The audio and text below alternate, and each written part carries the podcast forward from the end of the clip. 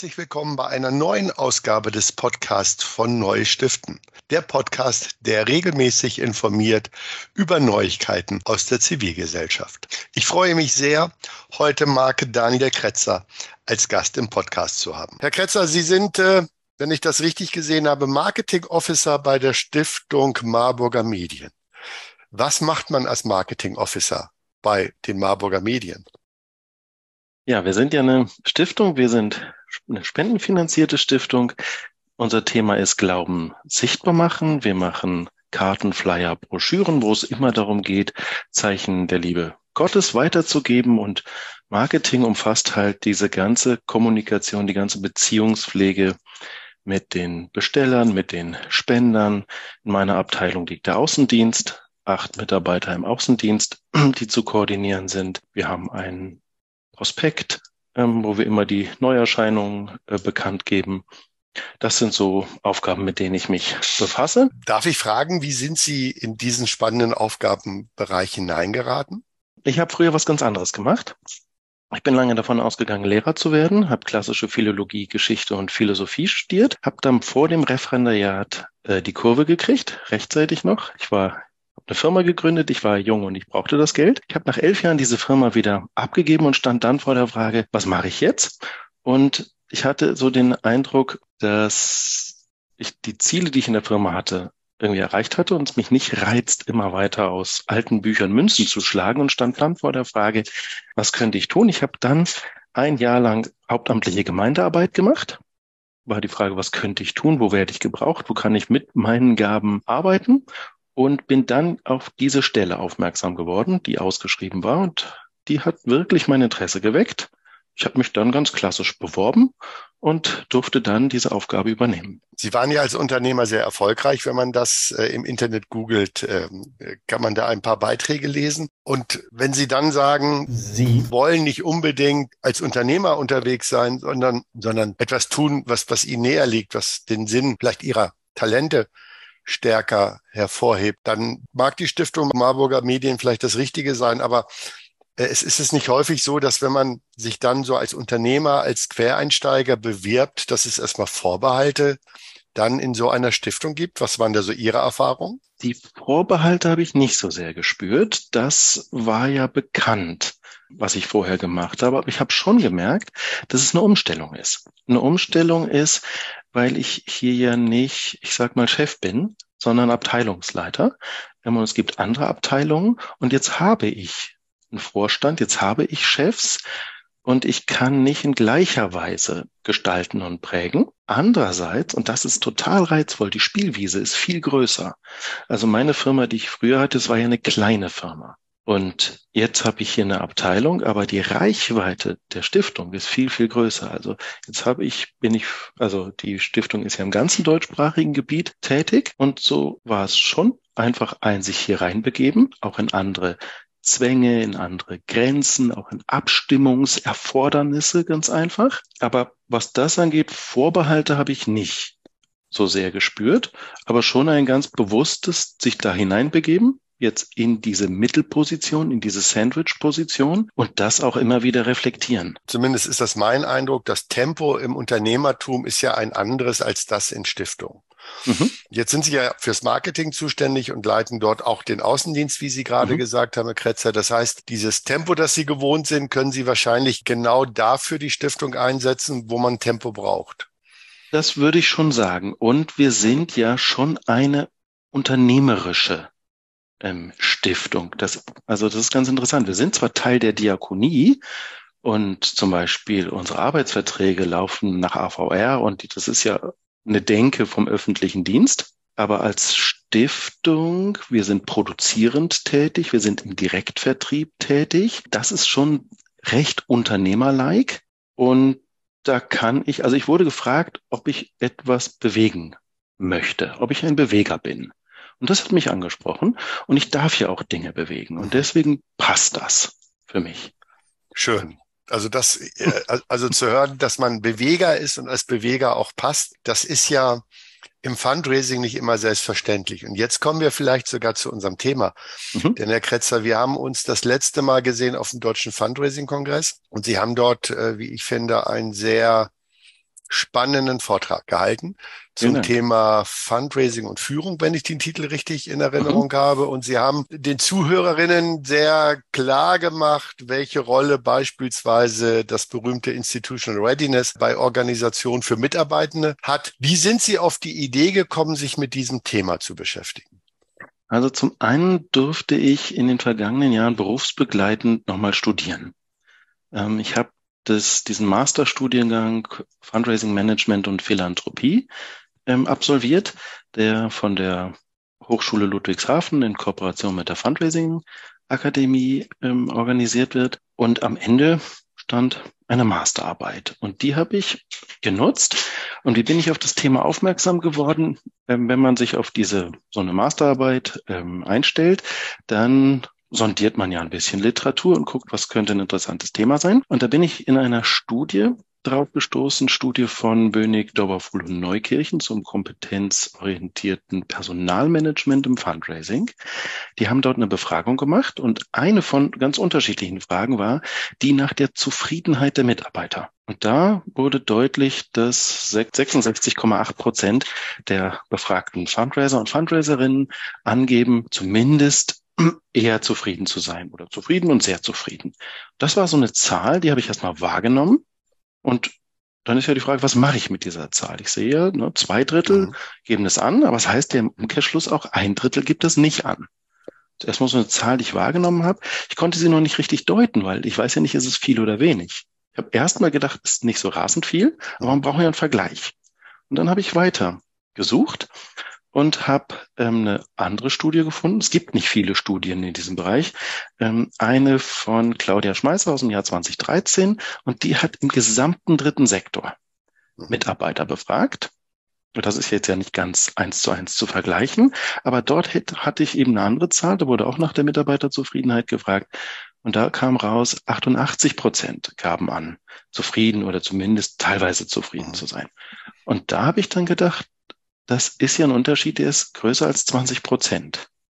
Der schien mir auffällig genug, um da mal, ähm, das hat mein Interesse geweckt und da dachte ich, dem will ich mal nachgehen. Und mit dieser mit von diesem einen Ausgangspunkt da, vielleicht sind die Fundraiser und Fundraiserinnen gar nicht so zufrieden mit ihren Jobs. Woran könnte es liegen? Und da ist mir ganz oft dieses Thema Institutional Readiness, dieses Schlagwort begegnet in Gesprächen mit Fundraiserinnen und Fundraisern, aber auch in der Literatur. Und dann habe ich gedacht, möglicherweise ist das ein Zusammenhang, sind nicht so zufrieden und es könnte daran liegen, dass die Institutional Readiness nicht so ausgeprägt ist. Richtig, das, das ist spannend, wenn ich da kurz einhaken darf, Herr Kretzer. Also Natürlich. Also, Sie haben ja so im Nebensatz, habe ich zumindest rausgehört, gesagt, dass Sie so in Gesprächen so ein Gefühl hatten, dass äh, von FundraiserInnen vielleicht mhm. so die Kritikpunkte am, am, Job könnte die Institutional Readiness sein. Ich selber hab, war ja bei der Zahl, die Sie gerade genannt haben, 66,8 Prozent der FundraiserInnen waren in der Studie, die Sie damals äh, mhm. gesehen haben, mit ihrem Job zufrieden. Habe ich spontan gedacht, wow, das ist ja mehr, als ich dachte, weil ich höre häufig, oh Gott, das ist schwierig. Mhm. Wir, wir sind im Unternehmen nicht akzeptiert, äh, mhm. keiner versteht uns, wir sind äh, allein, äh, wir sind so ein Anhängsel, eigentlich wollen alle lieber Projekte machen und wir mhm. Wir sind jetzt die Bettler in der Organisation. Also ich, also ich hätte das wahrscheinlich andersrum vermutet. Mhm. Aber aber das eine ist ja das, was Kolleginnen so mal im, im Treffer erzählen. Das zweite mhm. ist natürlich äh, von Einzelblitz, meine, vielleicht provoziere ich ja die Unzufriedenheit mhm. meiner Gesprächspartnerin heraus. Also das Ganze aus sich nochmal anzuschauen und dann auch nochmal festzustellen, es gibt 20 Prozent Unterschied im gesamten gemeinnützigen Sektor zu den Fundraiserinnen und Fundraisern. Das ist natürlich äh, sehr spannend. So, das heißt, Sie haben dann irgendwann gesagt, das Thema finden Sie so brennend äh, spannend, dass Sie sich da mit einer Masterarbeit so richtig reinknien. Also ich kann mhm. das mal vorwegnehmen. Reinknien, äh, Sie haben auf dem Kongress äh, Folien gezeigt, die sehr ins Detail gingen. Also es war nicht nur reingekniet, Sie sind ja quasi eingetaucht in dieses Thema. Also das, das Thema Institutional Readiness war so quasi die Blackbox, mit der Sie gedacht haben, da mache ich jetzt meine Masterarbeit raus, oder? Mhm, ganz genau. Das hat mein Interesse geweckt. Ähm, Sie haben ja gerade diese, diese Eindrücke ähm, geschildert und solche Gespräche hatte ich auch.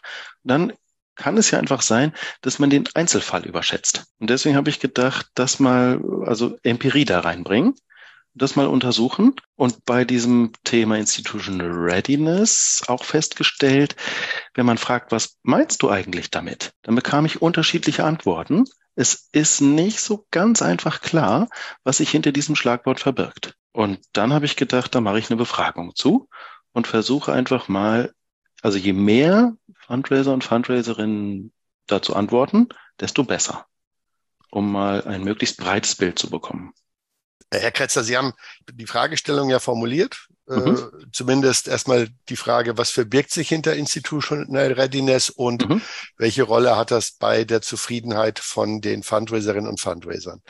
Und wie sind Sie dann weiter vorgegangen? Also wie haben Sie dann auch genügend Menschen gefunden, die an dieser Befragung teilnehmen? Also ich bin doppelt vorgegangen. Ich habe einmal die Literatur ausgewertet und geschaut, was sagt die Literatur zum Thema Institutional Readiness und habe da äh, 22 Einzelaspekte rausgearbeitet. Und die habe ich dann in eine Befragung genommen, wo ich einfach die Leute gebeten habe, das mal zu bewerten. Trifft das bei mir zu? Ja, eher ja, eher nein oder nein. 22 Items. Dann konnte ich die aber ja noch nicht bewerten, also nicht gewichten. Also wie wichtig dieser Aspekt ist. Deswegen habe ich in einer weiteren Frage die Fundraiser und Fundraiserinnen gefragt, was ist bei euch der größte Bedarf? Dass die es mal aktiv sagen, weil ich dachte, dann ergibt es ein Bild, wo die Institutional Readiness Problematiken liegen und auch was die Fundraiser eigentlich für Institutional Readiness halten oder was zu, aus ihrer Sicht zu diesem Thema dazugehört. Wie ich vorgegangen bin, ich habe also einmal diese Befragung online zusammengebaut und dann habe ich ähm, die Branchenorganisationen äh, gebeten, also habe sie informiert und habe sie gefragt, ob sie sich vorstellen könnten, das mal bekannt zu machen in ihren Kreisen, den Fundraising-Verband, also den deutschen, den österreichischen und den schweizerischen, die Fundraising-Akademie. Dann gibt es ja verschiedene ähm, Fundraising-Agenturen, die Newsletter unterhalten. Ähm, selbst die Bundeszentrale für politische Bildung hat das Thema aufgenommen. Ich hatte Glück, es schienen einige für interessant zu halten.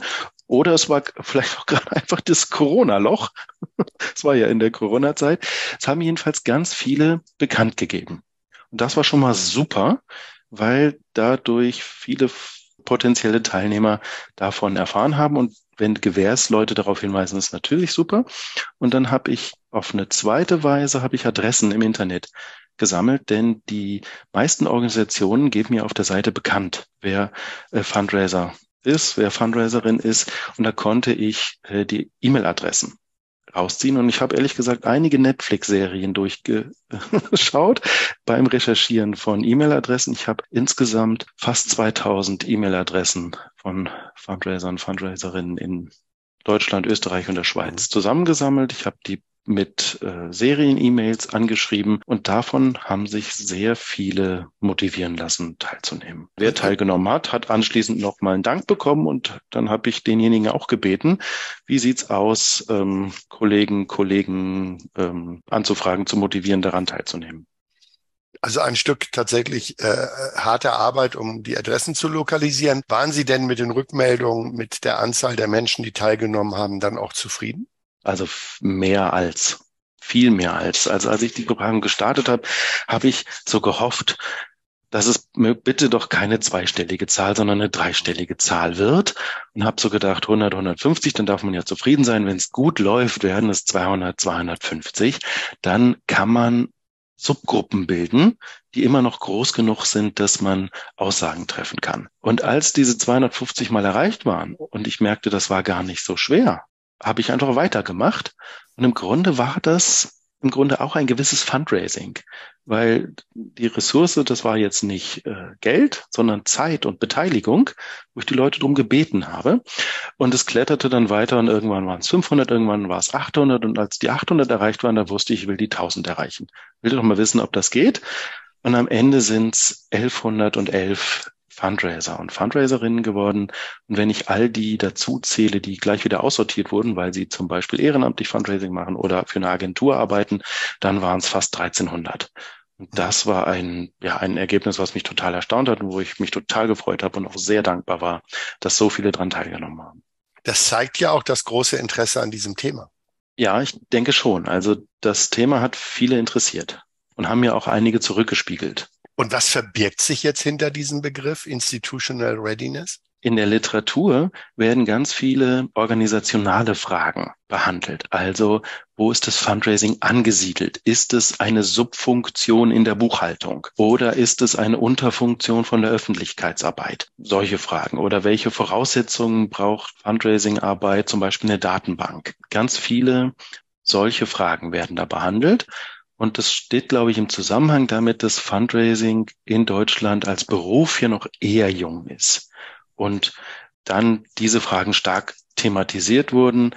Nicht nur, welche Fundraising, ich sag mal, Skills oder Instrumente braucht es, sondern auch, wie muss das in der Organisation verankert sein? Und nach solchen Dingen habe ich viel gefragt. Und das, darauf haben die äh, Befragten dann auch geantwortet. Als ich gefragt habe, wo ist denn bei euch der größte Bedarf? Da kam gar nicht so sehr Fundraising-spezifische Dinge raus, sondern ganz einfach Personal, Digitalisierung, Strategie. Und das mhm. sind Dinge, das ist ja eigentlich ganz normales General Management. Und mein, als ich so die Literatur gelesen habe, mein Ausgangspunkt war, hinter Institutional Readiness verbergen sich eigentlich klassische Führungsfragen. Und Hat Sie das Ergebnis erstaunt? Also mit dem Personal habe ich tatsächlich nicht gerechnet ähm, hat mich erstaunt. Digitalisierung hat mich nicht so sehr erstaunt, aber das mit der Strategie hat mich erstaunt. und, und Personal heißt, äh, es gibt zu wenig Stellen, es gibt zu wenig äh, Personalressourcen in den Organisationen. Und zwar speziell für Fundraising. Also zu wenig Fundraising-Mitarbeiter. Und das ist erstaunlich, weil äh, in der Stiftung Marburger Medien gibt es ja ein ganzes Team, das für Marketing und wahrscheinlich auch Vertrieb zuständig ist. Äh, im, Im Business, das kennen Sie als Unternehmer auch, kann man ohne Vertrieb ja gar nicht, gar nicht agieren. In der NGO-Welt ist Vertrieb eher etwas Lästiges. Man muss es machen und man versucht da auch an Personalkosten zu sparen. Ist das der Grund aus Ihrer Sicht, warum wir häufig diese sehr personell knapp besetzten Fundraising-Abteilungen haben? Also ich kann aus der Studie keine Aussage darüber treffen weil ich danach nicht gefragt habe. Ich hatte ja gar nicht mit diesem Ergebnis gerechnet und dann hatte ich auch nicht mehr die Möglichkeit, nach den Gründen dafür zu fragen. Aber ich würde schon denken, dass das ein ganz wesentlicher Grund ist, ähm, dass ah, es da ja. eine Zurückhaltung gibt, in diesem Bereich ähm, viel stärker aus Sicht der Geschäftsführungen stärker zu, zu investieren. Und das Thema Digitalisierung, was Sie ja nicht gewundert hat, warum hat Sie das nicht gewundert? Also ich hatte es zunächst nicht so klar auf dem Schirm, muss ich sagen. Und in den Items, die ich aus der Literatur herausgearbeitet habe, gab es nur so einen Teilaspekt von Digitalisierung, nämlich da war die Aussage, ähm, in unserer Organisation steht eine für Fundraising geeignete Datenbank zur Verfügung, die auch ordentlich gepflegt wird.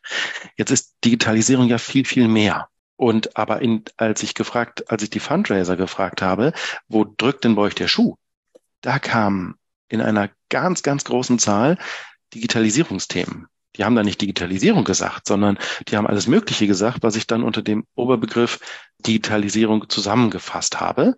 Und das hat mich, als ich das dann, also als sich das dann rauskristallisiert hat, mich deswegen nicht überrascht, weil das ja gerade ein Thema ist, an dem also was ganz, ganz viele Organisationen, ganz, ganz viele Firmen herausfordert ähm, und wo ganz viele Firmen mit beschäftigt sind, sich dem zu stellen, sich dem zu widmen und diesen Bereich zu gestalten. Und da es da ja nicht im Kern oder nicht nur um technische Fragen geht, sondern da geht es ja ums Mindset, um Arbeitsweisen, um Unternehmenskultur. Und das ist ja alles wieder führungsrelevant. Mhm. Hat's mich dann nicht überrascht. Ja, ja verstehe. Äh, Passt eigentlich ins Bild. Genau, passt, passt ins Bild. Äh, und dann kommen wir zu dem dritten Punkt, Strategie, auch ja ein Führungsthema. Mhm. Und offensichtlich ähm, ist es auch so, dass die FundraiserInnen in Deutschland, Österreich und der Schweiz äh, ganz offensichtlich gesagt haben, sie wünschen sich eine strategische Ausrichtung, äh, überhaupt eine Strategieentwicklung in ihrer Organisation. Habe ich das so richtig interpretiert?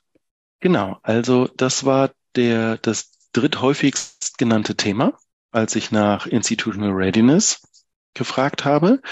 Und es leuchtet mir auch sofort ein. Denn wenn ich mit der Institutional Readiness oder mit den organisationalen Bedingungen, meinen Arbeitsbedingungen als Fundraiser nicht so zufrieden bin, dann kann ich ja nur, oder ob nur, weiß ich nicht, aber dann finde ich das naheliegendste, über Ziele einen Hebel anzusetzen. Also, wenn ich Ziele habe, dann kann ich aufgrund dieser Ziele auch sagen, was ich dafür brauche. Wenn ich gar keine Ziele habe, dann habe ich überhaupt keinen Ansatzpunkt zu formulieren, was ich dafür brauche.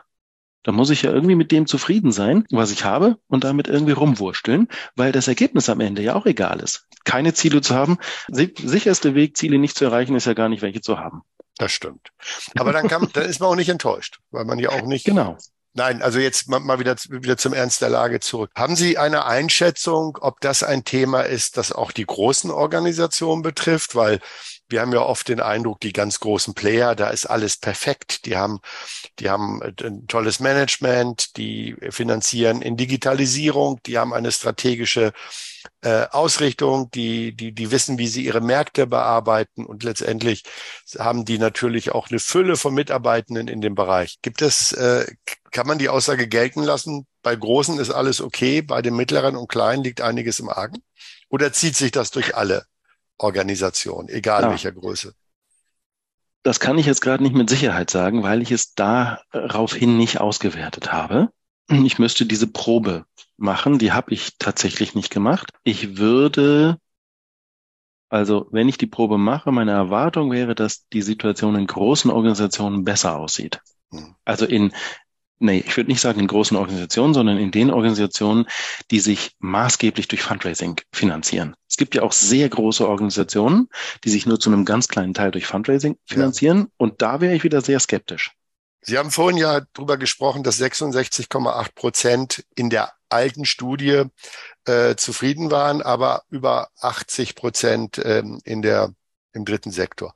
Mhm. Was ist denn jetzt Ihr Ergebnis? Das Wer hat recht? Sind, sind, es, sind es eher zwei Drittel oder ist es tatsächlich, sind es tatsächlich über 80 Prozent? Also, wer recht hat, kann ich natürlich nicht sagen, weil ich die beiden Erhebungen ja für valide halte. Aber das Ergebnis welches ich dort erzielt habe, das hat mich sehr überrascht, denn dort lag die Arbeitszufriedenheit bei 91 Prozent. 91 Prozent der Befragten hat angegeben, mindestens eher zufrieden zu sein. Zum Teil zufrieden, klar zufrieden, zum Teil sehr zufrieden. Und damit habe ich überhaupt nicht ähm, gerechnet. Das ist ein großartiges Ergebnis, oder?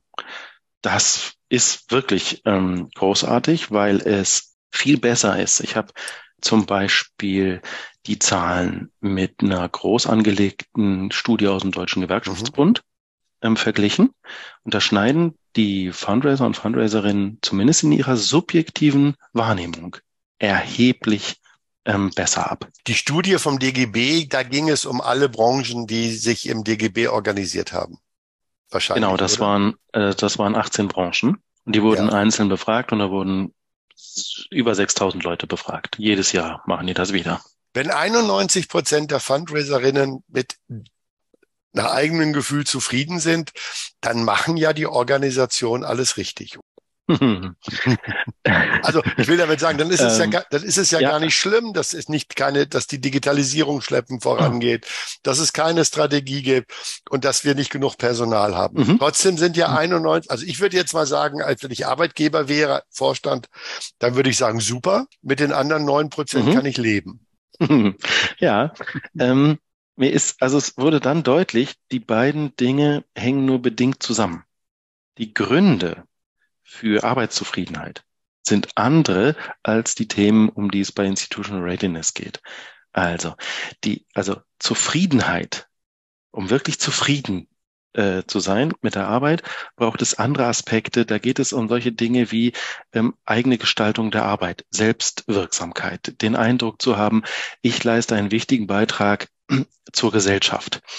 Ähm, ich kann lernen, dazulernen, mich weiterentwickeln. Ich kann meine Werte leben. Ich habe Freiheit in meiner Arbeit. Das sind Dinge, die zu Zufriedenheit führen. Ähm, und Dinge wie schlechter Organisationsgrad, das sind eher Dinge, die positiv zu Unzufriedenheit führen können. Also wir haben äh, Voraussetzungen, damit ich nicht unzufrieden bin, muss die Organisation stimmen. Damit ich wirklich zufrieden bin, braucht es ganz andere, braucht es mehr intrinsische Faktoren, Wertschätzung durch einen Chef zum Beispiel oder, oder solche Dinge. Es ist also deutlich geworden, und das fand ich sehr interessant, die Arbeitszufriedenheit ist sehr, sehr hoch und auch die Institutional Readiness wird von den Befragten überraschend positiv eingeschätzt. 69 Prozent der Befragten war der Meinung, eher gute Institutional Readiness. Und trotzdem ist nicht alles gut.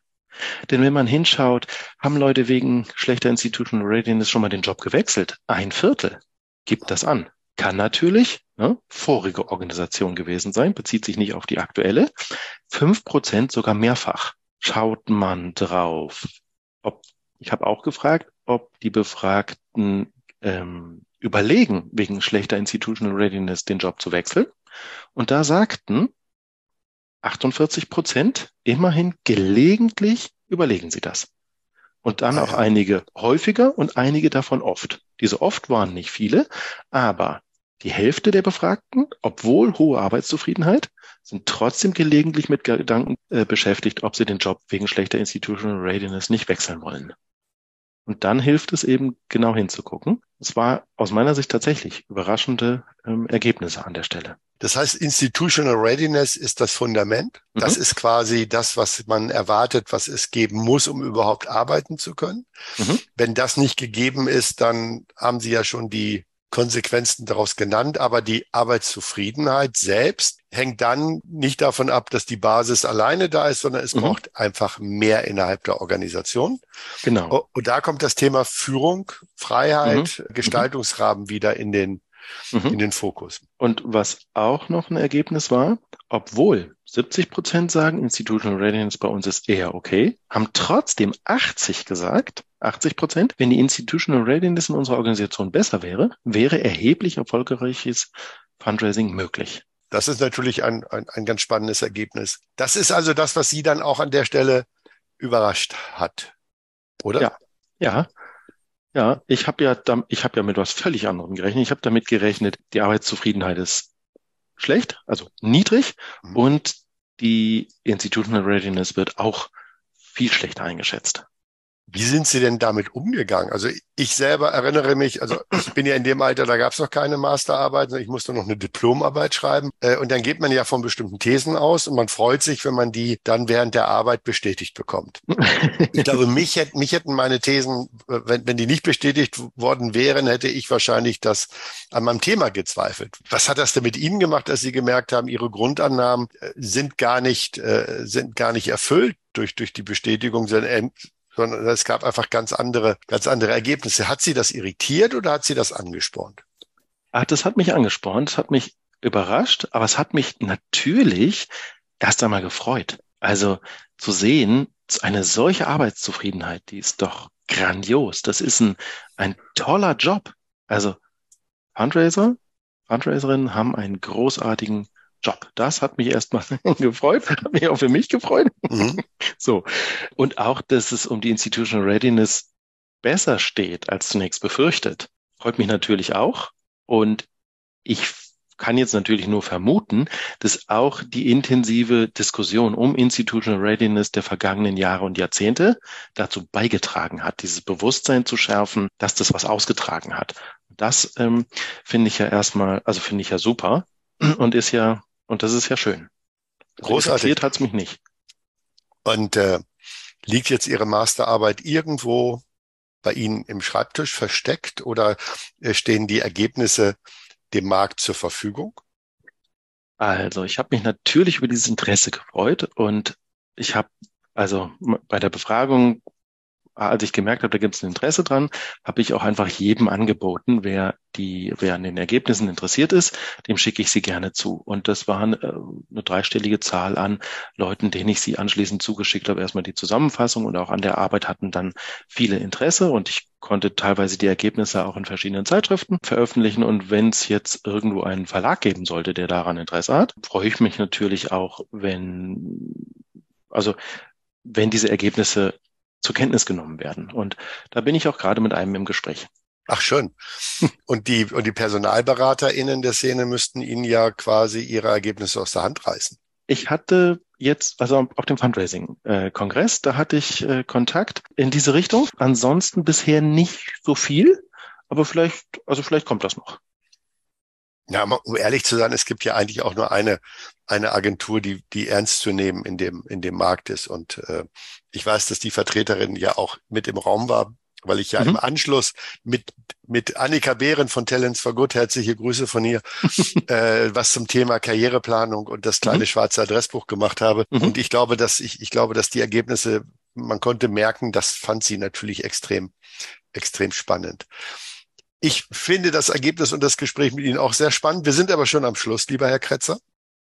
Gibt es mhm. am Ende vielleicht nochmal, da uns ja auch einige Managerinnen aus NGOs hören, haben Sie äh, einen persönlichen Rat an Führungskräfte im Fundraising? Das ist ja ein bisschen die Frage, was man erreichen will. Also, was die Studie klar gezeigt hat aus Sicht der Fundraiser und Fundraiserinnen, ist der größte Institutional Readiness Bedarf, der Punkt, wo der Schuh am meisten drückt, der Personalbedarf. Und wenn ich jetzt zynisch wäre, dann würde ich sagen, liebe Non-Profit-Verantwortliche, achtet darauf, dass die Institutional Readiness ein gewisses Maß nicht unterschreitet. Sonst äh, sind die Fundraiser und Fundraiserinnen äh, frustriert und kündigen. Aber eine mittelmäßige Institutional Readiness kann man sich durchaus leisten, denn Fundraiserinnen sind sehr loyal, leidensfähig und lassen sich einiges bieten wenn ich zynisch wäre. Bin ich aber ja nicht. In Wirklichkeit möchte ich Non-Profit-Verantwortlichen was ganz anderes raten. Nämlich, wenn ihr im Fundraising etwas erreichen wollt, dann investiert in qualifiziertes Personal, schafft Stellen, schafft attraktive Arbeitsbedingungen, sucht erfahrene Fundraiser und Fundraiserinnen und hört auch genau zu, was sie euch sagen und raten. Von nichts kommt nichts. Und wenn ihr dann noch die Möglichkeit habt, dann achtet auf qualifiziertes Personal, die im Bereich Digitalisierung ein entsprechendes Mindset mitbringen. Und als drittes, macht eure Hausaufgaben, entwickelt eine kluge Strategie, entwickelt kluge Teilstrategien und vermittelt sie an euer Team. Fundraiserinnen brauchen Klarheit in Bezug auf die Strategie. Das ist aber jetzt sehr stark nur an die Führungskräfte. Oft sind ja Fundraiser und Fundraiserinnen auch selber Führungskräfte, zumindest im mittleren Management. Und da ist mir auch wichtig, deutlich zu machen, Fundraiserinnen sind ja nicht einfach nur Opfer. Insbesondere, wenn sie schon lange in der Organisation sind oder je weiter oben sie in der Hierarchie sie sind, sind sie selbst Teil der Organisation und selber Teil dieser Institutional Readiness und haben auch Mitverantwortung und Möglichkeiten mitzugestalten. Und es gibt neben dieser Institutional Readiness auch eine Personal Readiness.